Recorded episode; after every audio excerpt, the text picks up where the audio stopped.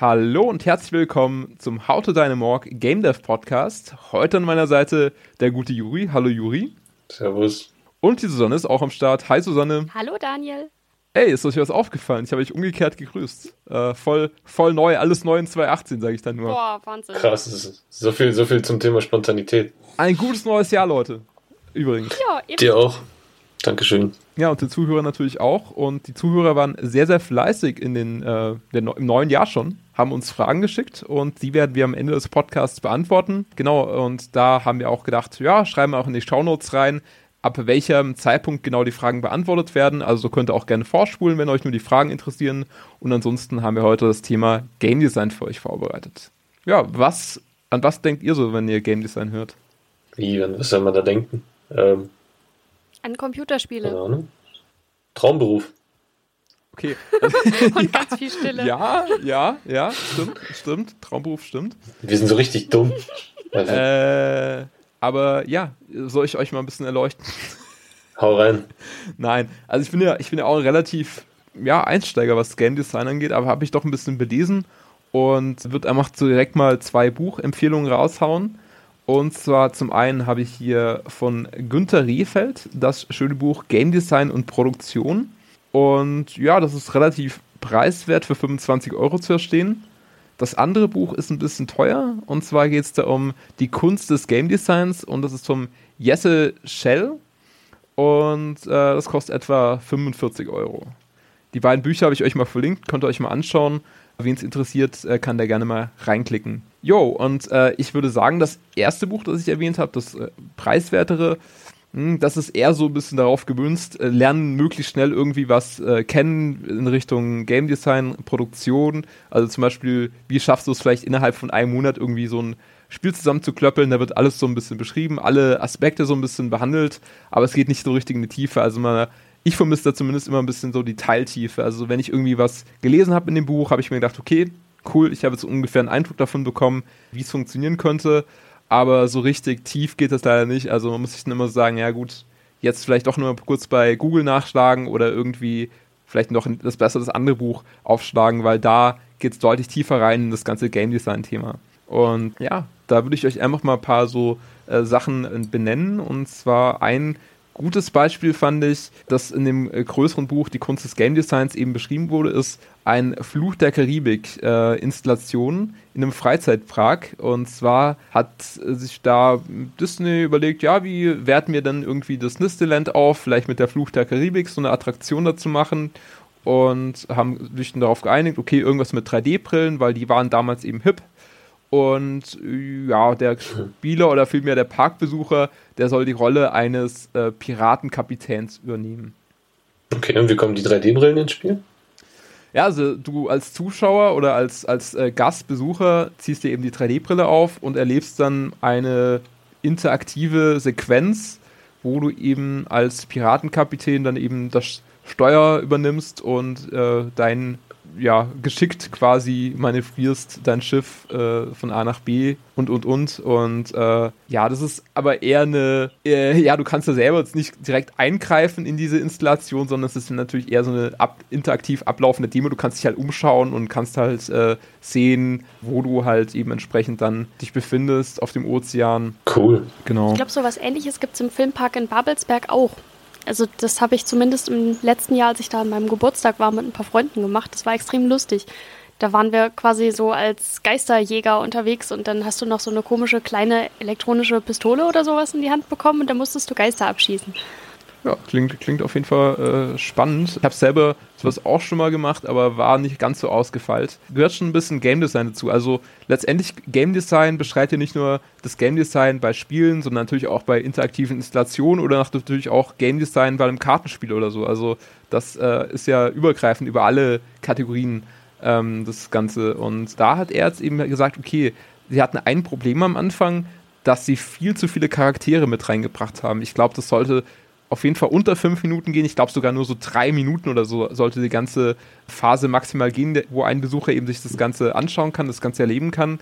Und da haben sie irgendwie mit mehreren Charakteren rumgespielt und mit einem Bösewicht und dann noch da ein Zusatzcharakter und da noch ein Side-Character und so weiter. Mhm. Und sie haben einfach festgestellt, dass für die Kürze der Zeit sich der Spieler gar nicht an so viele neue Charaktere gewöhnen kann. Also so viele neue Charaktere einzuführen, das würde einfach bedeuten, dass sich der Spieler viel, viel zu viele Gedanken machen muss und äh, einfach kein Spaß mehr dabei bleibt. Und das ist so eine wichtige Erkenntnis, eben diesen Fokus nicht verlieren und eben sozusagen äh, vielleicht weniger ist manchmal mehr. Mhm. Ja, macht Sinn, ne? Genau. Und was sie sich auch überlegt haben, bei dem, kann man jetzt auch wieder bei dem Piratensetting bleiben, alles dem Hauptthema unterwerfen. Also vielleicht nicht einfach ganz schlicht irgendwie so eine hässliche 3D-Brille, die so ausschaut wie, weiß ich nicht, mhm. ja, sondern äh, vielleicht da irgendwie auch das Piratensetting so ein bisschen mit auf, äh, aufbringen, ja. Also wie könnte man das irgendwie machen? Ist es vielleicht irgendwie an so eine, vielleicht noch mit einem, äh, mit einem Totenkopf versehen irgendwie oder so, einfach das sozusagen dieses Setting muss halt immer zu 100% in irgendwie in allen Elementen gefunden werden, dass der Spieler wirklich da entsprechend auch tief eintauchen kann und die Immersion da nicht, kein Immersionsbruch zustande kommt und mhm. vielleicht auch mal, wenn ein Immersionsbruch zustande kommt, irgendwie ein anderes Element das wieder auffangen kann, weil es einfach so äh, stringent alles gemacht wurde, alles ist komplett auf dieses Piratensetting ausgerichtet.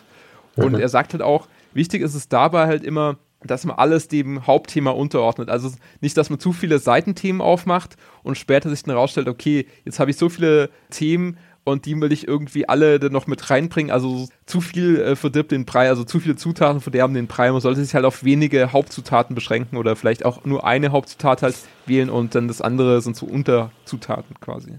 Mhm. Also mit anderen Worten, keine schlichte 3D-Brille, sondern ein 3D-Monokel. Genau, genau. Oder halt natürlich auch entsprechend, vielleicht, dass das Steuerrad, das du dir anschauen kannst oder anfassen kannst, dass das halt eben entsprechend äh, sehr piratig designt ist und jetzt nicht irgendwie, ja, da irgendwie so ein billiges Plastikteil aus China irgendwie, äh, vielleicht doch eines aus Echtholz oder so, weiß ich jetzt nicht. Ja. So, so ein Sparko-Lenkrad einfach. ja, also würde wahrscheinlich auch gehen, ne? Um, ein weiterer. Cooler Punkt, wo ich einfach gesagt habe, jo, das, darüber habe ich jetzt so gar nicht so richtig nachgedacht. Das Game Design wird auch durch den Spieler gemacht, beziehungsweise durch die Rezeption des Spielers. Also, wenn du als Game Designer halt hingehst, dann musst du dir eigentlich immer überlegen, okay, ja, klar, ich habe jetzt irgendwie gesagt, ja, der Charakter ähm, A hat vielleicht die und die Funktion im Spiel, aber nimmt der Spieler das überhaupt so wahr oder hat er sozusagen vielleicht ganz andere Gedanken? Also in seinem Kopfkino läuft da vielleicht noch ganz andere Handlungsstränge ab, die ich vielleicht so gar nicht bedacht habe und so. Also deswegen, man kann durchaus natürlich einfach auch im Spiel vielleicht auch Freiräume schaffen, dass sich der Spieler vielleicht extra auch selber ins Game Design einbringen muss. Typisches Beispiel ist vielleicht auch sowas wie Minecraft oder so. Da ist es ja eigentlich nur ein Baukasten und der Spieler kann ganz frei sich austoben in der Sandbox und ja, bis auf ein kleines Regelkorsett gibt es da eigentlich ja nicht viel äh, so in Minecraft zu tun an Hauptaufgaben. Fällt euch da noch ein anderes Beispiel zu ein? Oder? Ich habe jetzt gerade an Sims gedacht. Vor allem ja, die ersten. Ja, also klar, da gibt es so, ich glaube, Sims 1, da war es ja wirklich nur so Baukasten und klar, du wolltest irgendwie deinen Sim so mit einem coolen Shop versorgen und so weiter und da vielleicht auch mal eine Heirat oder sowas arrangieren. Ja, genau. Richtig, so Quests gab es ja nicht in dem Sinne, ne? Genau, zum ersten Mal in Sims habe ich das erlebt. Boah, wann war denn das? In Sims 2 auf der PS2. Da gab es dann wirklich so Aufgaben, mach dies, mach jenes. Und die waren dann irgendwie so generiert, dass die auf einmal Wünsche hatten und so eine Scheiße. Ja, ja, aber früher war es halt echt nur so schauen, dass der Harndrang möglichst gering ist und äh, ja. Ja, genau. alles, alles Mögliche. Genau, also das ist auf jeden Fall ein wichtiger Punkt, einfach zu schauen, dass der Spieler auch quasi indirekt Game Designer werden kann. Genau, ja, das ist soweit dazu. Jetzt, jetzt kommen wir zu einem richtig wichtigen Punkt, den wir auch äh, beachtet haben, glaube ich, in vielen Punkten bei How to Dynamorg. Nicht immer, aber wir haben es zumindest versucht. Und zwar smartes Game Design. Hm, habt ihr eine Idee, was das sein könnte? Ja, wahrscheinlich so einfach wie möglich, damit es auch jeder, Entschuldigung, jeder Idiot versteht. Geht, also es, es, dieses smarte Game Design, den Begriff habe ich gerade äh, erfunden, ja. Also von daher, äh, es ist kein feststehender wissenschaftlicher Begriff. Ich hoffe zumindest nicht, dass ich jetzt hier irgendwie eine wissenschaftliche Theorie untergrabe mit meinen äh, Anmerkungen dazu. Äh, aber letztendlich habe ich mir darunter vorgestellt, mit einem geringen Zeitbudget oder einem geringen Geldbudget möglichst viel rausholen. Und dazu mal ein Beispiel. Äh, man hat zum Beispiel irgendwie ein Rätsel und muss sich dann die Frage stellen, kann das Rätsel nicht vielleicht auch in einem alten Raum stattfinden? Oder muss da, muss, brauche ich dafür wirklich einen neuen Raum oder so? Also so, solche Dinge, dass man einfach schaut, okay, wieso brauche ich jetzt äh, überhaupt drei Räume? Reichen nicht vielleicht auch zwei Räume? Und kann ich das nicht irgendwie clever dem Spieler erklären, wieso es jetzt nur zwei Räume sind oder so. Mhm. Da schlägst du dann die Brücke vom Projektmanagement zum Game Design quasi. Dass du Ressourcen wiederverwendest, etc. Richtig, etc. richtig. Also normalerweise ist es so, wenn du ein richtigen Spiel entwickelst, äh, wo du eben auch eine, eine Firma hintersteckt, wo du eben auch ein Budget hast, ein Geldbudget, da musst du natürlich ja am Anfang auch schon bei deinem Game Design äh, Konzept eben auch klar wissen, was habe ich überhaupt an äh, Personalkapazitäten, an Geldkapazitäten und kann ich das mir überhaupt leisten, quasi vielleicht diese Story und die Story oder auch die, die Inhalte, die müssen sich eigentlich immer danach richten, was überhaupt an Entwicklungsbudget da ist.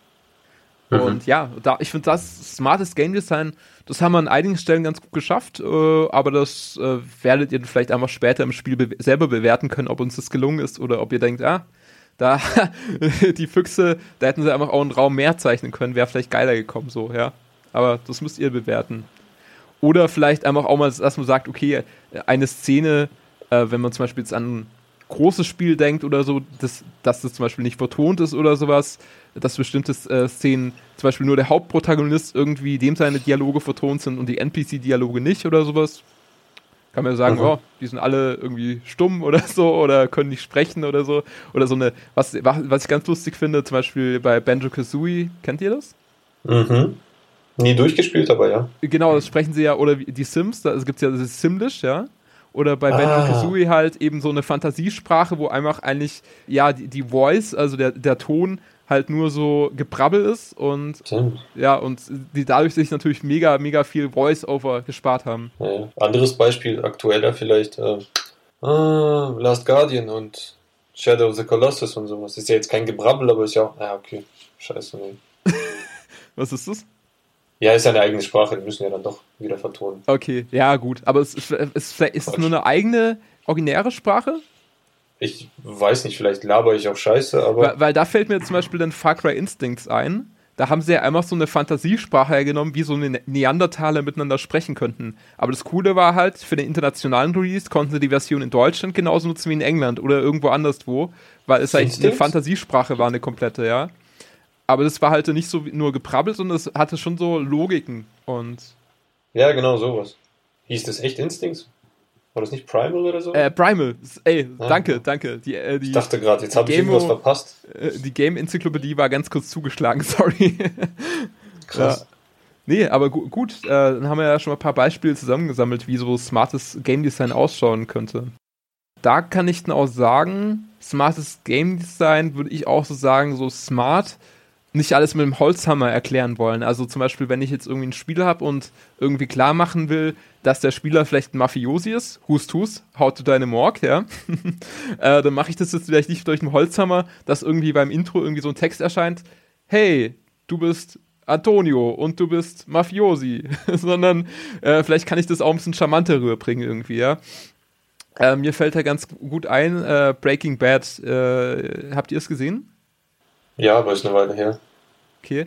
Ähm, da gab es ja eben diese Szene, wo eben Walter White oder Heisenberg ja, mit dem Gustavo Fring zu Abend ist und der Gustavo Fring merkt dann so an, ja, ich finde es jetzt total cool, Walter, dass du hier bist, dass ich mal irgendwie meine äh, leckere Suppe hier machen kann mit dir, weil äh, meine ähm, Kinder essen die irgendwie nicht oder so, ja. Da hast du jetzt so eine, so eine Information bekommen, irgendwie Gustavo Fring hat Kinder, okay aber das hat jetzt nicht gesagt, übrigens, Walter, ich habe Kinder, ja, also so, ja. Sondern der, der Zuhörer oder der, der, Zuseher vielmehr hat einfach das so unterschwellig mitbekommen. Und Blau. dieses äh, so Dialoge oder durch Monologe oder irgendwie in der Spielwelt verankerte ähm, äh, ja, Erzählweisen finde ich da immer sehr spannend.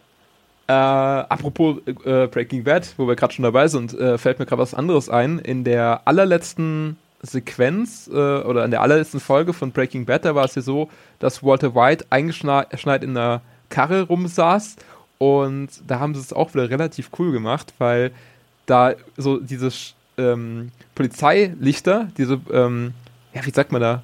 Sirenen? Nee, nicht Sirenen. Das Blaulicht. Blaulicht, genau, dieses Blaulicht das hat so eine Silhouette gebildet und Walter White sah man halt äh, drin im Auto sitzen und das Auto war halt vollgeschneit und man hat nur so ganz, ganz dezent gesehen, okay, so blau-rotes Licht, was ja so typisch amerikanische Polizei eben darstellt. Und mhm. ja, wenn man kurz nach der Tippstüte gegriffen hätte oder so, hätte man das vielleicht gar nicht mitbekommen in dem Moment. Aber halt wirklich auch wieder super unterschwellig äh, das Ganze inszeniert und nicht so mit dem Holzhammer, hey, übrigens, die Polizei ist hier gerade am Start. Hm, ich hab's tatsächlich nicht mitbekommen. Oh, siehst du mal. Habe ich dir was gespoilt jetzt hier. Sehr gut, sehr gut. Das freut mich. Würde fast sagen, ich bin schon ziemlich durch mit dem Thema. Aber ich habe noch ein paar coole Tools für euch in der Hand. Und zwar habe ich auch für How to Dynamorg eine Charakter-Mindmap gemacht. Und die bildet einfach ab ähm, alle Beziehungen zwischen den Charakteren und auch ja, so Aktivitäten, also irgendwie unser Hauptcharakter, welche Beziehung hat er zum Mafia-Oberhaupt und in welcher Beziehung steht er zu anderen Charakteren und so weiter. Und durch diese Mindmap kann man immer sehr gut wieder herausfinden, gerade wenn man Dialoge schreibt, hm, in welcher Beziehung stehen die gerade zueinander und haben, hat es vielleicht sogar irgendwie, gibt es vielleicht sogar Dreiecksbeziehungen oder so um, und und und. Also damit auf jeden Fall zu arbeiten ist sehr, sehr sinnvoll und ja, äh, das, das kann ich nur jedem ans Herz legen, jedem Game Designer. Interessant. Ja, und äh, wo, wo ist natürlich immer auch gut zu wissen, wo sich die ganzen Informationen finden. Das ist natürlich ein Game Design Document, kurz G GDD genannt. Und in dem Game Design Dokument kann man einfach alles abtragen, was so mit dem Spiel zu tun hat. Also da ging es jetzt, jetzt auch wirklich so darum, irgendwie mal, sag ich mal, vielleicht das, aufs Bedienkonzept kurz einzugehen, auf die äh, Story, auf äh, die Charaktere, äh, auf die Rätselmechaniken und, und, und aber halt eben auch ganz, ganz viel Game Design da unterzubringen, weil letztendlich ähm, du wirst im Spiel ja immer wieder das, das Problem haben beim Programmieren oder irgendwie beim Grafiken entwerfen.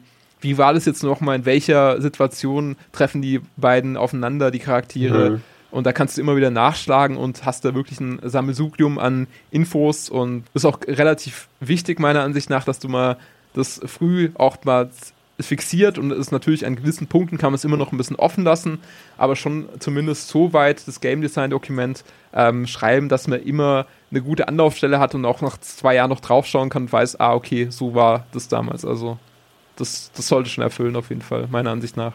Ja, kann ich dir nur zustimmen. So Rahmenbedingungen sind ja übel hilfreich. Vor allem am Anfang, also jetzt aus meiner Sicht. Ja, äh, so grafikermäßig. Auf jeden Fall. Ähm, Genau, und dass ich jetzt euch hier keinen Mumpitz erzähle, ich musste doch mal kurz, kurz einen kleinen äh, Sprung machen. Und zwar zu diesem smarten Game Design, was wir vorhin hatten. Äh, da wieder ein Beispiel von Breaking Bad. Und zwar gab es da die Folge Die Fliege. Und da war es so, dass mit Ausnahme von der Intro-Sequenz alles in einem Raum gedreht wurde. Und da ging es wirklich nur darum, hey, lasst uns Budget sparen, also drehen wir einfach nur in einem Raum. Das ist natürlich wesentlich günstiger, da brauchst du die Kameraleute nicht hin und her schicken, brauchst mit weniger Einstellungen vielleicht arbeiten und und und und hast da entsprechend natürlich Budget gespart. Und so äh, würde ich sagen, ja, lässt sich da einiges auf dem Film oder von der Serie abschauen, eben wieder bezogen aufs Game Design. Hat er da nicht die Fliege in dem Labor gejagt? Genau, richtig, ja. Und da ja, hat alles ja. mit Ausnahme eben von der kurzen Anfangssequenz, ja. wo Jesse irgendwie ranfährt und aussteigt und, äh, äh und immer einen Yo rausbrüllt, ja. Äh, mhm. Äh, es ist wirklich eigentlich komplett in der, in der ganzen Szenerie geendet, das ganze, die ganze Folge. Und ja, ich fand die Folge jetzt nicht die beste Folge, aber es, ich hätte es jetzt auch nicht so gesagt, ach, das, die mussten da Budget sparen oder so. Also das, das, äh, das hat man nicht, nicht so gemerkt, fand ich. Das, und das, das eben so smart rüberzubringen. Und äh, ja, könnten wir bei uns auch sagen, hey, wir sparen uns die ganzen Kram, machen wir einfach nur einen Raum und packen da irgendwie alles rein. Aber ja, gut, ich glaube, ich glaub, so lässt sich unsere Story, wie wir es jetzt geplant haben, nicht erzählen. Aber man könnte sagen, gut, wenn, wenn es halt, wir haben jetzt irgendwie einfach den Bedarf äh, für einen Raum nur oder wir können das einfach nur einen Raum umsetzen aus Zeit- oder Budgetgründen, dann muss man sich halt vielleicht eine andere Story überlegen oder die ein bisschen dahingehend optimieren oder abändern. Wäre eine Alternative. Mhm. Macht Sinn. Relativ äh, kompakt jetzt, glaube ich, alles zu Game Design gesagt, aber ja, lass uns doch mal gemeinschaftlich immer auf die Fragen draufschauen, oder? Ja. Mhm. Okay, dann lass uns mal direkt durchstarten. Und zwar hat der Markus sich aus seinem Winterschlaf zurückgemeldet, will ich fast sagen. Äh, Markus, vielen lieben Dank für deinen Kommentar bei Facebook. Und hat sich so ein bisschen äh, Feedback gegeben und äh, ja auch ein paar Fragen gestellt. Naja, im Prinzip alles Sachen, die zum Beispiel das Game Design betreffen. Da würden wir allerdings dann in einer der nächsten Folgen nochmal genauer drauf eingehen, weil wir ja diese Folge jetzt erstmal allgemein erläutern wollten, was Game Design überhaupt ist, was man darunter alles versteht, was da alles dazugehört. Und in einer der nächsten Folgen erzählen wir dann nochmal genauer, wie wir uns das für unser Spiel überlegt haben, wie wir das umgesetzt haben. Genau, da muss ich natürlich dann immer mit der Zensur, äh, mit der Zensurstift daneben stehen und schauen, dass wir nicht zu viele Spoiler äh, rausballern. Aber ich glaube, einige Sachen, die du auch gefragt hast, so wieso haben wir uns für die Zielgruppe entschieden, für das Genre und so weiter, die lassen sich, glaube ich, ganz, ganz gut beantworten. Also das sollte sich einiges dabei sein. Also wie gesagt, kannst dich freuen. In einer der nächsten Folgen geht es um dein Thema. Soll ich mal mit der nächsten weitermachen, mit den Plattformen? Äh, ja, oder halt mit dem, mit dem Alpha-Beta-Tester noch kurz vielleicht anmerken müssen. Also, und zwar hat sich der Markus noch als Alpha-Beta-Tester angeboten. Ähm, ja, was haben wir denn geplant? Zum Thema Beta-Testing? Äh, genau, also wir hatten ja in der letzten Folge, in der letzten Folge von 2017, muss man sogar sagen, hatten wir es ja angekündigt, wir suchen Beta-Alpha-Tester und ja, wir können natürlich nicht jeden da äh, reinlassen, aber das klingt jetzt sehr, lustig, ja. Äh, nee, äh, du bist auf jeden Fall gesetzt, weil du hast dich als Erster gemeldet und wir halten einfach die Augen und Ohren offen und äh, sichten einfach mal die Bewerbung und später wird es natürlich auch ganz interessant sein für uns, dass wir vielleicht einfach auch ähm, mit unterschiedlichen Systemvoraussetzungen, vielleicht eine mit Windows 7, eine mit Windows 10 oder so, oder eine mit Windows 8 vielleicht noch dazwischen oder so, oder vielleicht eine auf Mac, eine auf Linux irgendwann, ja, aber wir schauen mal. Also das wird auf jeden Fall auch eine Rolle spielen. Wie gesagt, äh, bewerbt euch gerne. Die podcast at howtodieinaMorg.de ist natürlich nach wie vor geschalten, die E-Mail-Adresse. Da könnt ihr euch auch gerne bewerben für Beta-Alphas. Soll ich mit der nächsten weitermachen? Ja, ja. Also. Und zwar hat der Markus seine letzte Frage war, auf welchen Plattformen wir das Ganze rausbringen. Äh, genau, also er sch äh, schlägt uns irgendwie auch vor, so dass äh, Game Maker kann ja mittlerweile auch Android, iOS und Co. Äh, ja, wir, wir, haben uns gedacht, äh, lass uns erstmal, äh, lass uns erstmal stationär bleiben, also sprich ganz klassisch PC und Mac. Und äh, ich finde halt wirklich diese ganzen App Stores, sei es jetzt Google Play Store oder Apple App Store, die sind ja mega überlaufen an Apps. Klar, äh, könnte man sagen, gut, Steam ist ja auch sehr überlaufen. Na, da natürlich alle, habt ihr natürlich alle recht. Aber wir werden es ja eher über itch.io rausbringen, eine Plattform für so Indie-Games. Und ich finde persönlich, dass so Indie-Games auf dem PC äh, doch nochmal einen anderen Stellenwert haben und halt in diesem schnelllebigen App-Markt, wie eben auf Handys und so stattfindet, da würden wir, glaube ich, sang- und klanglos untergehen und erhoffen uns jetzt erstmal größere Chancen auf dem PC-Markt. Und ob wir iOS und Android später mal bedienen, das ist ja theoretisch möglich. Da hast du ganz recht, auch mit dem RPG-Maker funktioniert das wunderbar. Allerdings, äh, ja, das wird wahrscheinlich sich dann erst äh, zeigen, ob das Spiel überhaupt erfolgreich released werden konnte auf dem PC und danach schon mal auch weiter. Genau. Wenn es mit dem PC nicht läuft, können wir ja immer noch so ein Leichen-Tetris für Smartphone rausbringen. genau, genau. Ja, oder, oder man macht halt wirklich auch ein Spiel, was einfach auch sozusagen auf die Bedienvorgaben äh, von, dem, äh, von der Plattform irgendwie zielgerichtet ausgelegt ist. So, ne? Einfach ein, so ein Puzzlespiel oder sowas für iOS, keine Ahnung. so ein ja. How to Dynamorg äh, Puzzle-Game. Ja. Für die jüngere Zielgruppe vielleicht auch interessant. Weiß ich nicht. Wo wir dann wieder bei Leichenschauhäusern für. Ach, mir, fällt, mir, fällt da schon, mir fällt da schon was ein, aber ich will jetzt nicht zu viel spoilen, weil das würde, würde jetzt auch wieder ein Spoiler für unser Hauptspiel sein. Ja, egal. Äh, mach, äh, mach mir die Klappe zu. Markus, vielen lieben Dank. Ich bin auch sehr gespannt, wie es bei deinen Projekten so weitergeht, weil der Markus ist ja selber auch Entwickler und was er so geschrieben hat äh, und zeigt auf seinen Social Media Kanälen, ist schon ganz nett. Ich verlinke euch einfach mal seinen Twitter, da könnt ihr einfach mal reinschauen, was er denn so treibt in seiner Freizeit. Oder Arbeitszeit. Oder Arbeitszeit. Wissen wir nicht. Yo, Yo ist ein gutes Stichwort, weil der Yo hat uns auch geschrieben. Ja, der hat uns eine E-Mail zukommen lassen. Joe, oder nicht? Ja, stimmt. Okay, sorry. Sorry. Äh, genau, Juri, willst du mal mit der ersten Frage durchstarten? Und zwar fragt der Joe uns, ob das Spiel noch als Episoden geplant ist. Äh, ja. ja. Kurze ja. Antwort, ja, ist als Episoden geplant. Äh, ja, ganz in Anlehnung Fall. der Telltale-Episoden-Adventures, ja. Ist es Genau. Alles beim Alten. Genau. Ist es weiterhin, In hat sich nicht geändert. Inklusive 20 Euro DLC. Genau, genau. Hätten wir natürlich jetzt äh, nicht erwähnen sollen aus Marketinggründen, aber gut, machen wir einfach. Oh, shit. Schlechte Sorry. PR. Okay. Ganzes Marketingkonzept torpediert. Es gab nie eins. Das ist das Gute. das nächste wäre. Ich glaube, das hatten wir auch schon beantwortet. Es wird es Möglichkeiten für den Beta-Access geben. Also gerade vorher in der Frage von Markus ja, klar, also du kannst dich, wie gesagt, auch gerne bewerben für die, für die Beta-Access. Äh, einfach noch mal eine E-Mail an uns schicken. E-Mail-Adresse kennst du ja unlängst, äh, podcast.howtodynamorg.de. für alle anderen ist auch verlinkt in den Shownotes, also braucht euch jetzt nicht mitnotieren. Ja, und wie Daniel vorhin schon meinte, wie gesagt, wir planen auch uns in Richtung Linux umzuschauen. Also da wäre es auf jeden Fall, denke ich, ganz hilfreich, wenn wir da auch Beta-Tester mit dem System hätten. Absolut, genau das, das äh, hatte ich hier vor äh, eben angesprochen, ist natürlich sinnvoll, auf mehreren Plattformen Tester zu haben. Und Linux ist so eine Sache, wo ich sagen würde, wir machen erstmal den Release auf den anderen Plattformen, also Mac und Windows, und schauen uns dann Linux an, weil wir wollen jetzt keine crappy, buggy Linux-Version rausbringen, die nachher nicht äh, rund läuft. Und deswegen wird es schon so sein, dass wir erstmal den Fokus auf den, auf den beiden anderen Versionen legen. Aber Linux-Support ist auf jeden Fall nach wie vor geplant. Genau. Ja, dann wollte Joe noch wissen, ob es auch eine Webseite zum Spiel geben wird. Oh ja, das äh, greift auch einen anderen Punkt auf, weil der Markus hatte nämlich das auch schon mal gesagt, hey, äh, wo ist eigentlich euer, gibt es irgendwie keine Screenshots zu eurem Spiel oder so? In der Facebook-Timeline verschwinden solche Informationen ja immer relativ fix. Ich habe jetzt immerhin schon mal geschafft, dass ich bei Facebook oben so ein kleines Bildchen von uns einbinden konnte, also so diesen Screenshot mal einbinden konnte.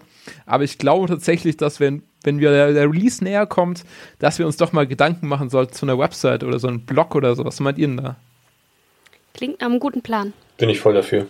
Also ja, äh, wir planen da was. Ähm, aber es ist natürlich schon so der Main-Fokus erstmal wirklich auf dem äh, Game, weil solange wir kein Spiel haben, bringt natürlich eine Website auch nicht so richtig was. Ne? Also wenn irgendwie das Spiel darunter leidet und wir irgendwie da nicht vorankommen, äh, dann soll ich lieber, lieber äh, erst ein paar Tage vor Release eine anständige Website aufstellen. Und so lange genau. findet ihr uns einfach wieder bei Facebook, wie gewohnt. Und im Deutschen Rundfunk. genau, auf, auf den bekannten Wellen.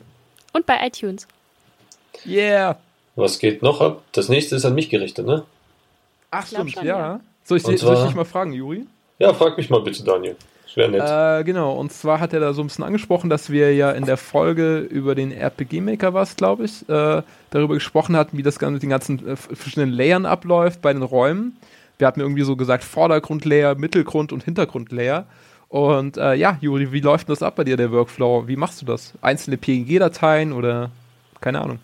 Genau. Ich speichere einfach jeden Layer als einzelne PNG-Datei und die gebe ich dann einfach dir und damit hat sich das mit meinem Workflow eigentlich schon. Genau, also es ist auch so bei Objekten, mit denen man interagieren kann, die werden auch als einzelne Objekte im RPG Maker als sogenannte Events angelegt und die kann man dann auch animieren und kann sie auch wieder verschwinden lassen, ausblenden oder den, eine Transparenz einstellen und äh, ja, ich glaube, das äh, ist dann auch wieder so eine Frage, die sich damit eigentlich schon fast beantwortet hat. Aber vielleicht, wenn wir in einer späteren Folge da noch äh, genug Interesse besteht, können wir da natürlich auch mal genau den Workflow eins zu eins beschreiben ähm, und das einfach so ein bisschen detaillierter nochmal ins Detail gehen, falls auch viele RPG-Maker-Fans da draußen sind, die da vielleicht mal ein paar Infos brauchen. Wie mache ich denn jetzt einen genauen 2D-Adventure irgendwie in dem Maker? Mhm. Ja. Ja, Susanne, ich glaube, die nächste Frage ist auch sowas, was sich ein bisschen an dir, dich richtet, weil da steht hier irgendwie, ich weiß nicht mehr in welchem äh, Kontext Susanne das erwähnte Sarggeflüster. Wie wär's denn, als statt dem jetzigen Game Dev Podcast oder How to Dynamorg Game Dev Podcast äh, Sarggeflüster das Ganze zu nennen? Also ich finde, es klingt lustig. Kann man machen, passt zu unserem Spiel. Ich weiß schon gar nicht mehr, dass das von mir kam. Aber schön, dass du so gut aufgepasst hast, Joe. Ich freue mich. Äh, ich, ich finde den Namen auch richtig genial und ich glaube, den können wir einfach ja für den Blog hernehmen oder so. Ich glaube, weil der, der Podcast ja das hier ja schon so etabliert ist als Game Dev Podcast, How to Deine Morg Game Dev Podcast, das ist jetzt schon bekannt, auch bei iTunes und Co. ganz gut gelistet. Und von daher denke ich, den nehmen wir einfach für den Blog her. Also da klauen wir quasi einfach deinen Vorschlag, den du wiederum von Sonne geklaut hast, äh, wenn das okay ist. Jetzt, jetzt so, ähm, Anzeige ist raus, ich zeige euch an. genau. Ja, ja, okay. Abmahnung natürlich auch an podcast.howtodynamorg.de. Danke. Schallendes Gelächter. ja, und ich glaube, am Schluss bedankt er sich nochmal. Danke, dass ihr euren potenziellen Fans ich hoffe, wir haben dich zum, zum Fan gemacht, dass du nicht mehr nur ein potenzieller Fan bist. Ja? Auch viel Spaß und Erfolg mit eurem Spiel. Ja, danke. Äh, Spaß und Erfolg ist auf jeden Fall, äh, können wir beides brauchen. Äh, Spaß haben wir schon, Erfolg wird sich zeigen. Ja. Naja, und wenn es dann mal draußen ist, dann hoffen wir, dass ihr damit genauso viel Spaß habt wie wir. Absolut, absolut. Ja, obwohl, äh, ich weiß gar nicht, kann man mit so einem schaurig schönen Spiel überhaupt Spaß haben oder ist es nicht eher das pure Grauen, ja? Auf jeden Fall kann man da Spaß haben. Habt ihr Medieval gespielt? Auf der PS1? Alter, jetzt kommst du hier mit deinen Retro-Schinken. Ja. Das- Kennst du das nicht? Ich hatte nie eine PS1. Ich hatte auch keine. Hab halt immer bei Freunden gezockt. Äh, Mama, ich muss mal zu meinem Nachbar gehen, Hausaufgaben machen. Ja, ja, geh, geh nur, Juri. Alles gut. Genau. Genau. Der kleine Da bist Juri, du so ein. Skelettritter. So hast du, so hast du dir äh, deine Karriere also äh, sozusagen gebahnt, äh, dadurch, dass du immer PS1 und PS2 gespielt hast. Klar, früh angefangen. Ja, ja, jetzt kommt's raus. Ich oute mich. Ich hatte früher einfach keine coolen Freunde, die sowas hatten. Ja, siehst du, was hast du ja uns? Jetzt hast du endlich coole Freunde. Und jetzt wohnt ihr in Stuttgart und ich kann nicht bei euch spielen. Das ist so demütigend. Ey, Juri, du wohnst auch in Stuttgart. Nice. Jetzt wohne ich auch in Stuttgart. Coole Sache. Ging ja echt schnell mit dem Umzug. Oh. Okay, ich glaube, es wird jetzt langsam so ein bisschen sehr off-topic. Äh, ich würde sagen, an dieser Stelle vielen lieben Dank fürs Zuhören. Wir hören uns wieder in 14 Tagen. Dann schon mit der zehnten Folge. Oh mein Gott, oh mein Gott, ja. Unsere Jubiläumsfolge, unser erstes Jubiläum. Ist das nicht klasse? Ah! Und jetzt kommt's.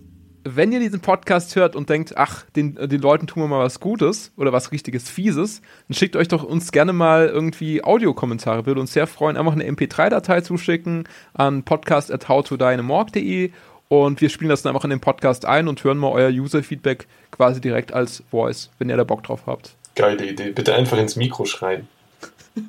Ja, oder Sarggeflüster, einfach so, so ganz leise, so, hallo. geht auch, geht auch wahlweise. Ähm, natürlich auch gerne bewerten bei iTunes, freut uns sehr, die äh, verdiente 5-Sterne-Bewertung. Link, wie gesagt, in den Show Notes und äh, ja, bis zu- dahin, bis zum nächsten Mal. Viel Spaß, gehabt euch wohl. Euer Haus und deine Morg-Team. Ciao. Ciao. Tschüss.